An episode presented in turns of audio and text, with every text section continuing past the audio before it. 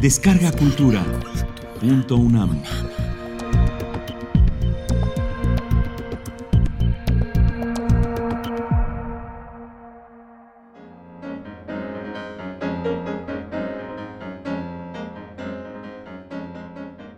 Bioimitación.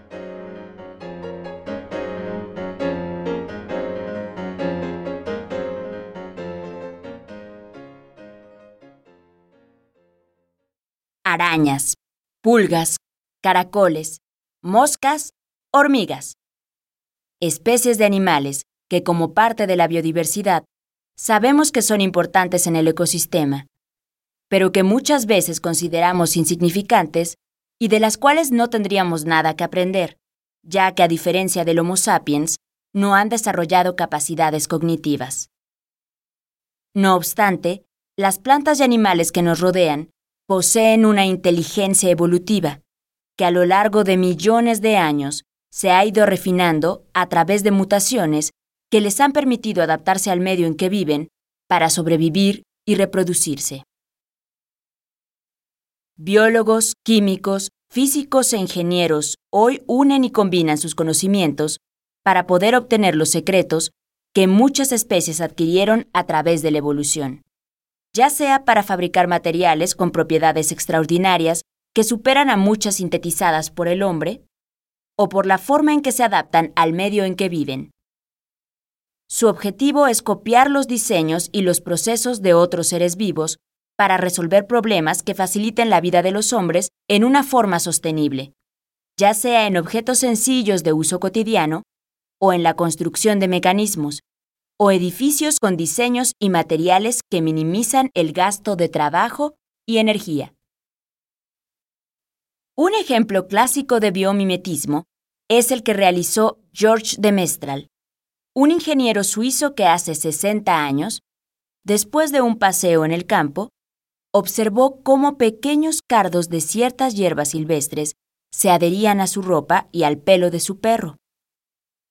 Intrigado sobre por qué se agarraban estos con tanta fuerza, los observó al microscopio. Imitó su estructura e inventó el velcro, que hoy encontramos en un sinfín de objetos. Las espinitas torcidas de estos frutos tienen la función de adherirse con tanta fuerza a otros cuerpos para que éstos los transporten y de esta manera puedan propagar sus semillas en nuevos lugares. Hoy el velcro sustituye a botones, agujetas y cremalleras, en ropa, mochilas, zapatos y muchos otros objetos.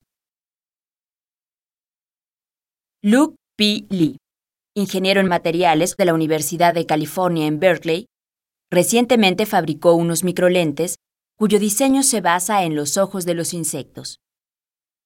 Estos están constituidos por miles de lentes colocados encima de columnas que guían y conducen el haz luminoso a una zona receptora sensible a la luz. Este complejo de lentes y columnas en los insectos se conoce como omatidios. La resolución obtenida es mejor mientras mayor sea el número de microlentes. Imitando los ojos de una abeja, fabricaron pequeños hemisferios de 2.5 centímetros de diámetro, con una resina sensible a la luz ultravioleta. Moldearon miles de microlentes empleando en su superficie plantillas de material especial. Al exponerlo a la luz ultravioleta, cada microlente enfoca un estrecho rayo de luz hacia el centro del hemisferio. Al penetrar esta luz a través de la resina, ésta sufre un cambio químico que la endurece dando por resultado columnas semejantes a las de los somatidios de los insectos. Estas son capaces de conducir la luz haciendo que converjan en un punto preciso. Aún es necesario perfeccionar su funcionamiento de manera que los haces luminosos incidan en fotosensores microelectrónicos que puedan captar las imágenes. Estas lentes miniatura pueden obtenerse a bajo costo, y gracias a su tamaño tan pequeño, se están desarrollando diversas aplicaciones, como dispositivos de cámara de vigilancia y endoscopios médicos que obtienen imágenes del interior del cuerpo humano. A los biólogos siempre les ha sorprendido la dureza y rigidez de las mandíbulas, garras de las patas y órganos punzantes de algunos insectos como las hormigas cortahojas y las langostas. El análisis ha mostrado que estos órganos están formados por proteínas que tienen incluida en su molécula átomos de cobre o zinc, que le comunican la rigidez y filo necesario para destruir plantas con gran eficiencia. Sung Mo investigador de materiales en el Instituto Max Planck de Alemania, pensó que si a un biomaterial, como la seda de araña, constituida por una proteína, que de por sí es más dura y resistente que el acero, se le introducían átomos metálicos en su molécula, ésta podría aumentar sus propiedades de dureza y resistencia. Sometieron a la seda de araña a un procedimiento conocido como infiltración por pulsación múltiple en fase de vapor, con compuestos de zinc, titanio o aluminio. Lograron introducir estos metales en la proteína y esta resultó tres veces más dura y resistente. Supera a cualquier fibra textil hecha por el hombre en resistencia a la tensión y capacidad de extensión. A diferencia de la proteína natural que es muy sensible a los cambios de humedad y temperatura, la proteína metalizada es estable al variar estos factores. La tela de araña metalizada tiene potencialmente muchas aplicaciones como materiales médicos de alta tecnología, incluyendo huesos y tendones artificiales. Las telarañas de diversas especies de arácnidos tienen propiedades diferentes específicas de cada especie. La araña llamada viuda negra es conocida por su mortífero veneno. No obstante, biólogos han encontrado que la proteína que secreta para construir su telaraña tiene una propiedad que podría ser de gran utilidad práctica. Es cinco veces más resistente que el acero y el Kevlar, el polímero empleado en la fabricación de chalecos antibalas. Esta gran resistencia hace pensar que se podría usar en microsuturas para cirugía que no dejen cicatriz, para reforzar tendones que se hayan lesionado y para cables que resistan tensiones enormes. Sin embargo, las viudas negras no les facilitan su trabajo a los científicos que quieren aprovecharse del material con que fabrican sus telarañas. Hacer un criadero de viudas negras para recolectar la proteína secretada no ha resultado práctico, pues además de que se necesitarían millones de estos arácnidos, son caníbales entre sí y no permiten que ningún otro animal, aún de su misma especie, viva cerca. Con el fin de poder obtener grandes cantidades de una fibra con las características de la telaraña, se ha buscado en el ADN de este arácnido el gen responsable de producir la proteína. Este se ha insertado en el genoma de diversos organismos para que estos produzcan la fibra. Sin embargo, aunque se ha logrado, el rendimiento y la calidad obtenida no ha sido muy buena. Parece ser que lo más práctico será insertarlo en ciertas plantas de cultivo para que éstas la produzcan en cantidades industriales. En zonas desérticas habitan arañas del género Uloborus, que aparentemente viven sin agua pero ningún tipo de vida en la Tierra puede existir sin este líquido. Zhong Mei Sheng, un investigador en la Universidad de Beijing, realizó un estudio más detallado de las telarañas del desierto y ha encontrado que estas son verdaderas trampas que secuestran la escasa humedad de la atmósfera del desierto. Como nuestro planeta se encuentra en la necesidad de atrapar agua, de donde sea, investigó la estructura y composición de la seda del Uloborus con el fin de imitarlas. Observaciones con microscopio electrónico muestran que las telarañas constan de dos tipos de estructuras de nanofibras de proteínas con diferente textura. Una es de nudos rugosos, en los que las fibras no tienen un acomodo regular. La otra estructura consta de fibras alineadas entre sí, y su textura es lisa. Estas proteínas tienen gran afinidad con el agua, por lo que ésta se adhiere a ellas.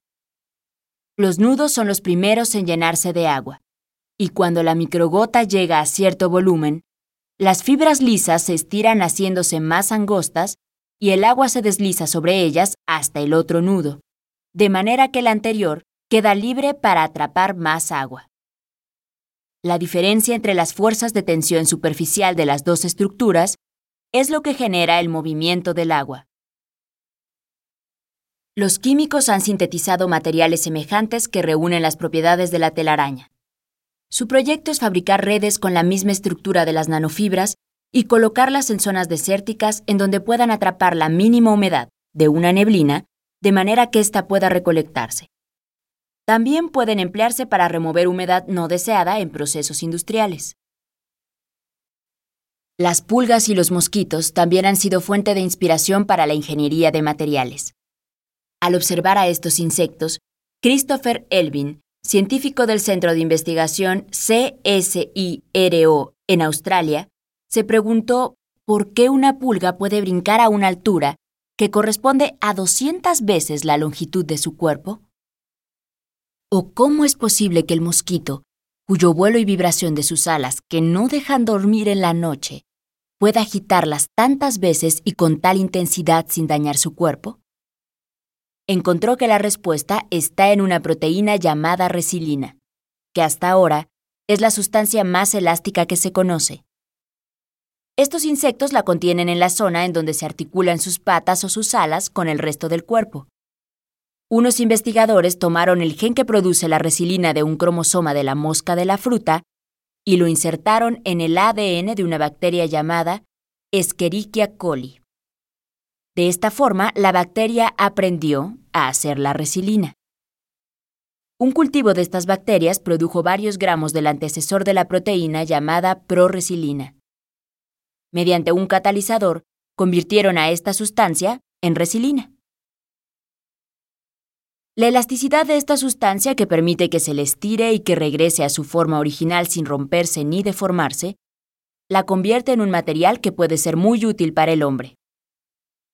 Por lo pronto se cree que con ella pueden fabricarse discos invertebrales sintéticos que pueden ser implantados en aquellos pacientes en los que estos se han desgastado por traumatismo o por degeneración. Si un mosquito mueve sus alas estirando la resilina cerca de 500 millones de veces en su vida, es muy probable que el implante de un disco de esta sustancia entre las vértebras de una persona pueda restituirle la flexibilidad normal a una espalda que se flexiona miles de veces a lo largo de la vida. Los adhesivos que a la fecha tienen la mayor capacidad de pegarse a una superficie son de origen natural. Algunos de ellos son los que permiten que moluscos como los mejillones y los percebes, se adhieran con tanta fuerza a una roca que el oleaje más violento no puede despegarlos. Recientemente, Jay Tang, investigador de la Universidad de Providence, encontró un adhesivo aún más potente que es producido por una bacteria que no es dañina, llamada Caulobacter crescentus. Esta es muy común en superficies mojadas como los cascos de buques, tuberías de agua y catéteres médicos. Esta bacteria se adhiere a las superficies mediante un flagelo, que es un hilo con una terminación en forma de gancho, que se pega mediante una sustancia adhesiva formada por cadenas muy largas de azúcares. Al medir comparativamente la capacidad adhesiva de este pegamento, encontraron que para poder desprenderlo se requiere una fuerza de 7.14 kilogramos por cada milímetro cuadrado de superficie. El pegamento comercial con mayor adherencia requiere una fuerza de 2.5 kilogramos. Los químicos están tratando de sintetizar una molécula semejante. Como su capacidad adhesiva es mayor sobre superficies húmedas, se cree que podría ser un excelente pegamento quirúrgico. Por las fisuras hidrotermales que se encuentran a gran profundidad en los océanos, escapan gases provenientes del centro de la Tierra que calientan el agua a temperaturas superiores a los 400 grados centígrados y además emanan sustancias ácidas y corrosivas. Aparentemente, esto haría imposible la vida en las cercanías de esas fisuras. Sin embargo, biólogos marinos recientemente encontraron en fisuras hidrotermales del Océano Índico un caracol llamado Chrysomalon squamiferum, que además de resistir la temperatura y la acidez, tiene un caparazón tan duro que las tenazas de unos enormes cangrejos que los atacan no pueden romper. Con el fin de conocer a qué se deben estas extraordinarias propiedades mecánicas, que no se encuentran en los caparazones de otros moluscos, Christine Ortiz, del Instituto Tecnológico de Massachusetts, ha analizado su estructura. Encontró que la capa más interna es de carbonato de calcio, igual que la de todos los moluscos, Sobre esta se adhiere una segunda gruesa capa orgánica de proteína. Encima de la capa proteica está la capa externa que consta de escamas de sulfuro de fierro. Al someter al caracol a fuertes presiones, este puede romperse. Pero las escamas favorecen en la ruptura la formación de grietas ramificadas que no permiten que éstas se extiendan y además se rellenan con el material proteico de la capa inferior. Ante la presión, las escamas de sulfuro de fierro se deslizan unas sobre otras y esto endurece más al material. La curvatura del caracol reduce el esfuerzo ejercido sobre la capa de carbonato de calcio, lo que nos indica que el cambio en la geometría de un material puede mejorar sus propiedades. Al resultado que se obtiene con la combinación de las tres capas se le conoce como amplificación de propiedades mecánicas, en donde los materiales en conjunto son 100 veces más resistentes de lo que sería la suma de cada uno de ellos por separado. El diseño de los aviones desde su inicio ha tratado de imitar con alas el vuelo de los pájaros. Sin embargo, aún los diseños de los más veloces y modernos no llegan a alcanzar la eficiencia del vuelo de algunas aves. David Lenning, un biólogo que previamente hizo los estudios de ingeniería aeronáutica, sorprendido por las excepcionales características del vuelo del vencejo, que es un ave parecida a las golondrinas, ha investigado cómo es posible que durante su vida éste llegue a volar 4.5 millones de kilómetros y alcance una velocidad de 110 kilómetros por hora. Su vida la pasan casi totalmente en el aire. Comen, se aparean y duermen mientras vuelan recolectó 15 pares de alas de vencejos y las colocó en un túnel de viento con el fin de medir el efecto de la forma, posición y orientación de las alas con relación a la eficiencia del vuelo. Para deslizarse en un vuelo lento, se requiere que las alas estén perfectamente extendidas, mientras que para aumentar la velocidad, las dirigen hacia atrás de la cabeza. Cuando dan un giro a gran velocidad, las dirigen totalmente hacia atrás, impidiendo que se agiten en revoloteo y que se fracturen por la fuerza extrema. Cuando se deslizan en un vuelo lento, lo que sucede cuando duermen, su consumo de energía es mínimo.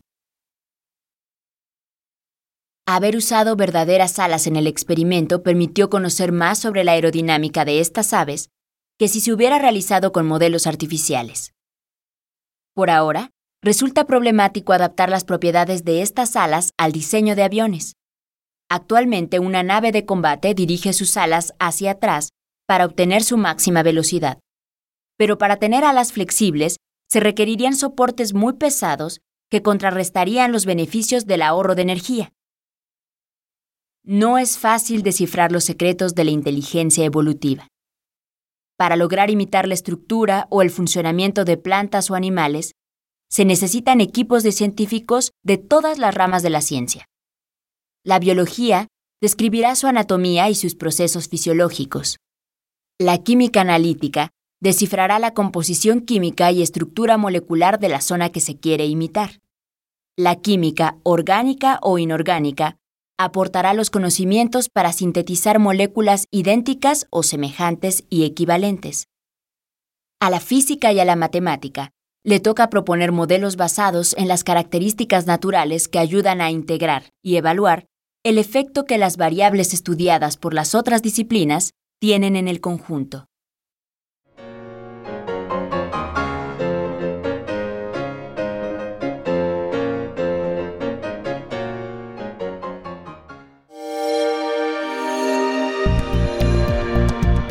Descarga Cultura. Punto UNAM.